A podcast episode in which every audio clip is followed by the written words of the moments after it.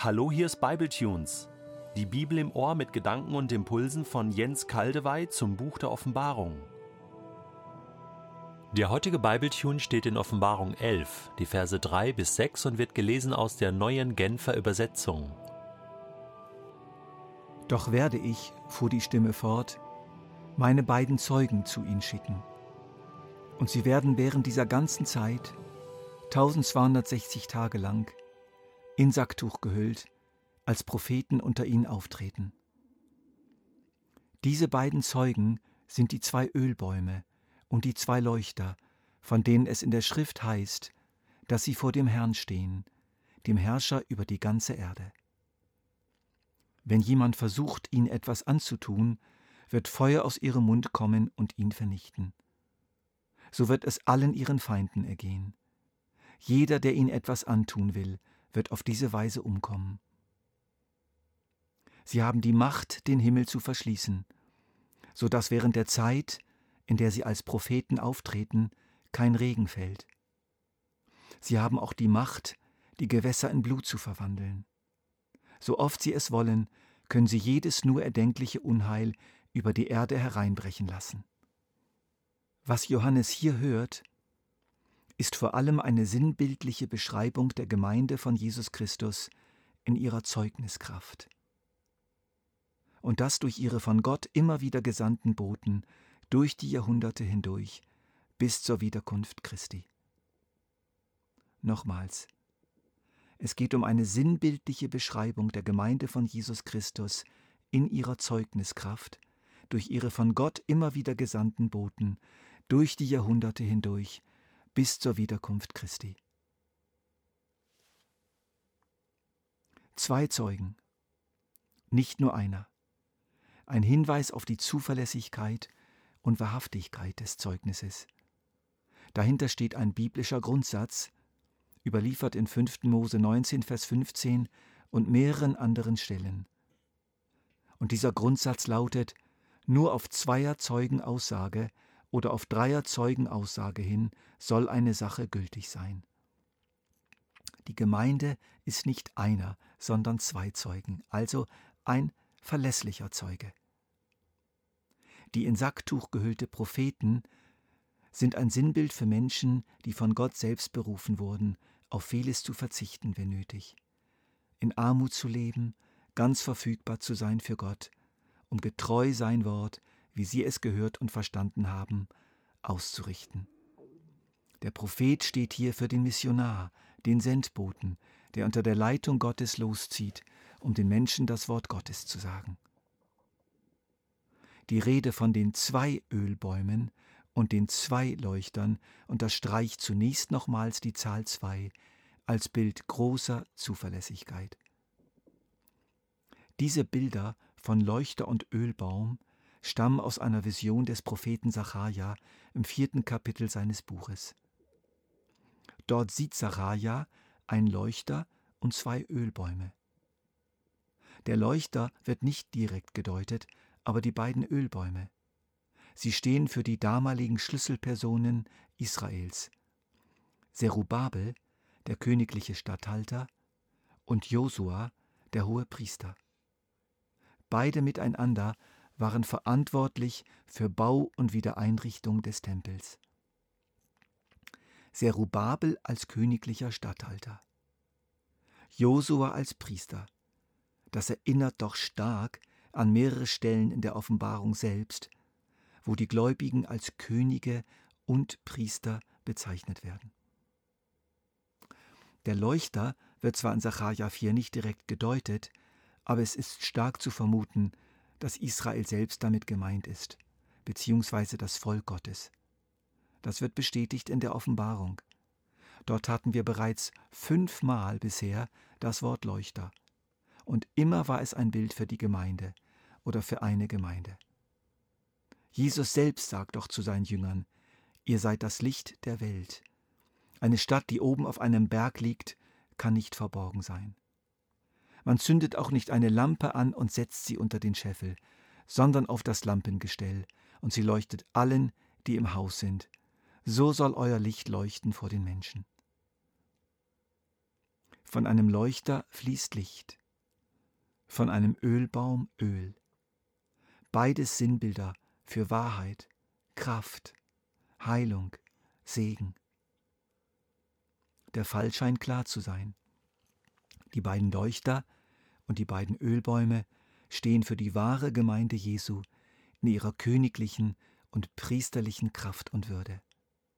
Die Gemeinde ist eine Quelle von Wahrheit, Segen, Versöhnung, Heilung für die Welt.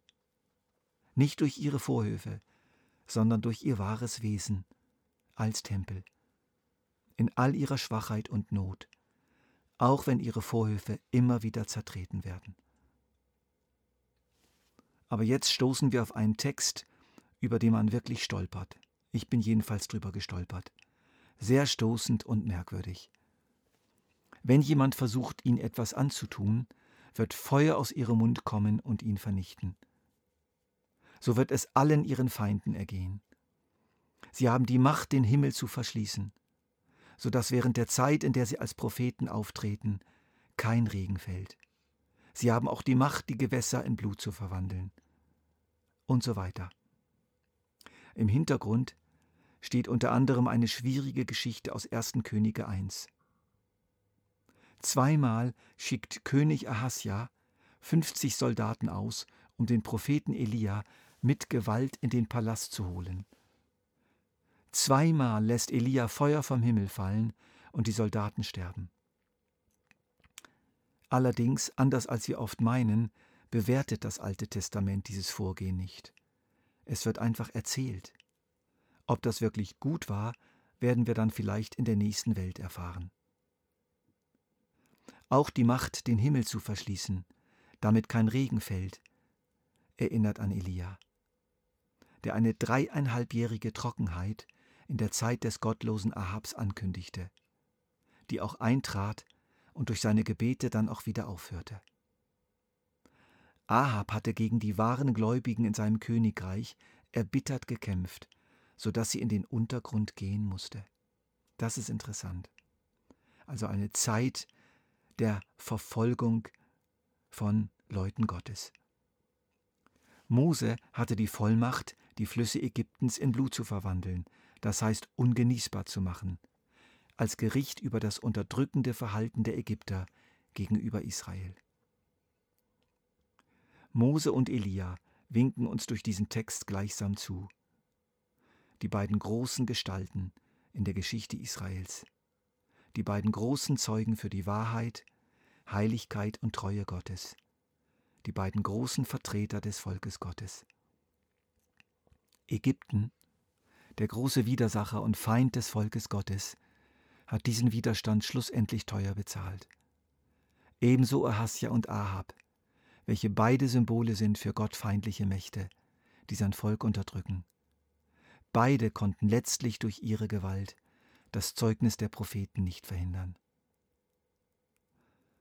Nun scheint es mir aber als Ergänzung doch noch ganz wichtig zu sein, auf zwei Stellen in den Evangelien hinzuweisen. Als Jesus auf dem Weg nach Jerusalem war, verweigerten ihm die Leute in Samaria die Gastfreundschaft. Sie mochten Jerusalem und die Juden nicht. Und seine Jünger Jakobus und Johannes fragten dann, Herr, sollen wir befehlen, dass Feuer vom Himmel fällt und sie vernichtet? Da wandte sich Jesus zu ihnen um und wies sie streng zurecht. Da wandte sich Jesus zu ihnen um und wies sie streng zurecht. Das müssen wir uns merken. Geraume Zeit vorher hatte Jesus sie bereits angewiesen, liebt eure Feinde, tut denen Gutes, die euch hassen, segnet die, die euch verfluchen, betet für die, die euch Böses tun. Wie soll man dann dieses Wort verstehen? Sicherlich nicht so, dass wir direkt irgendwie Feuer vom Himmel fallen lassen, durch die Vollmacht, die uns gegeben ist, oder Wasser in Blut verwandeln, oder irgendwie die Menschen plagen. Ich will nicht ausschließen, dass vielleicht in der allerletzten Zeit bei den sogenannten Zornesschalengerichten in Offenbarung 16, kurz vor der Wiederkunft Christi, etwas in dieser Richtung passiert dass dann die Gemeinde Jesu weltweit mit einer Art Gerichtsvollmacht ausgerüstet wird. Aber das wird eine große Ausnahme sein und bleiben. Unsere herkömmliche Aufgabe ist es, Leuchter und Ölbäume zu sein, keine feuerspeienden Gerichtsvollzieher. Dem Propheten Jeremia wurde gesagt, Darum so spricht der Herr, der Gott der Herrscharen, weil ihr dieses Wort redet. Siehe, so will ich meine Worte in deinem Mund zu Feuer machen und dieses Volk zu Holz, und es soll sie verzehren. Ich betone noch einmal etwas anders. Weil ihr dieses Wort redet, siehe, so will ich meine Worte in deinem Mund zu Feuer machen. Es ist nicht physisches Feuer gemeint, sondern das kräftige Wort Gottes, das das heilige Feuer Gottes selbst enthält. Wenn man ihm trotzig widersteht, wird man früher oder später umkommen, wird verzerrt werden. Im Hebräerbrief Kapitel 12 lesen wir, Unser Gott ist wie ein Feuer, das alles verzehrt. Ein prophetisches Sinnbild wie dieses ist eben meistens nicht als Ausdruck eines kurzfristigen momentanen Geschehens zu verstehen, sondern als bildhafte Beschreibung von langfristigen und grundsätzlichen Vorgängen in der Geschichte. Es wird beschrieben, was schlussendlich immer wieder herauskommt. Gott wird sich gegen seine Widersacher immer wieder durchsetzen, und sie machen den zweiten, nicht er. Deshalb schlage ich euch folgende sinngemäße Wiedergabe dieser beiden schwierigen Verse vor. Jeder, der versucht, die Gemeinde Christi zu eliminieren und ihr Zeugnis komplett zu stoppen, wird auf Dauer Schaden leiden. Er wird schlussendlich selbst zu Fall kommen, wird selbst zur Strecke gebracht werden. Gott, nicht die Boten, macht das Wort der Boten bei denen, die gegen dieses Wort kämpfen, zum verzehrenden Feuer. Die Widersacher des Volkes Gottes müssen sich darauf gefasst machen, dass Gott selbst ihnen Widerstand leistet, für sein Volk und seine Wahrheit kämpft und sie mit diversen Plagen plagt.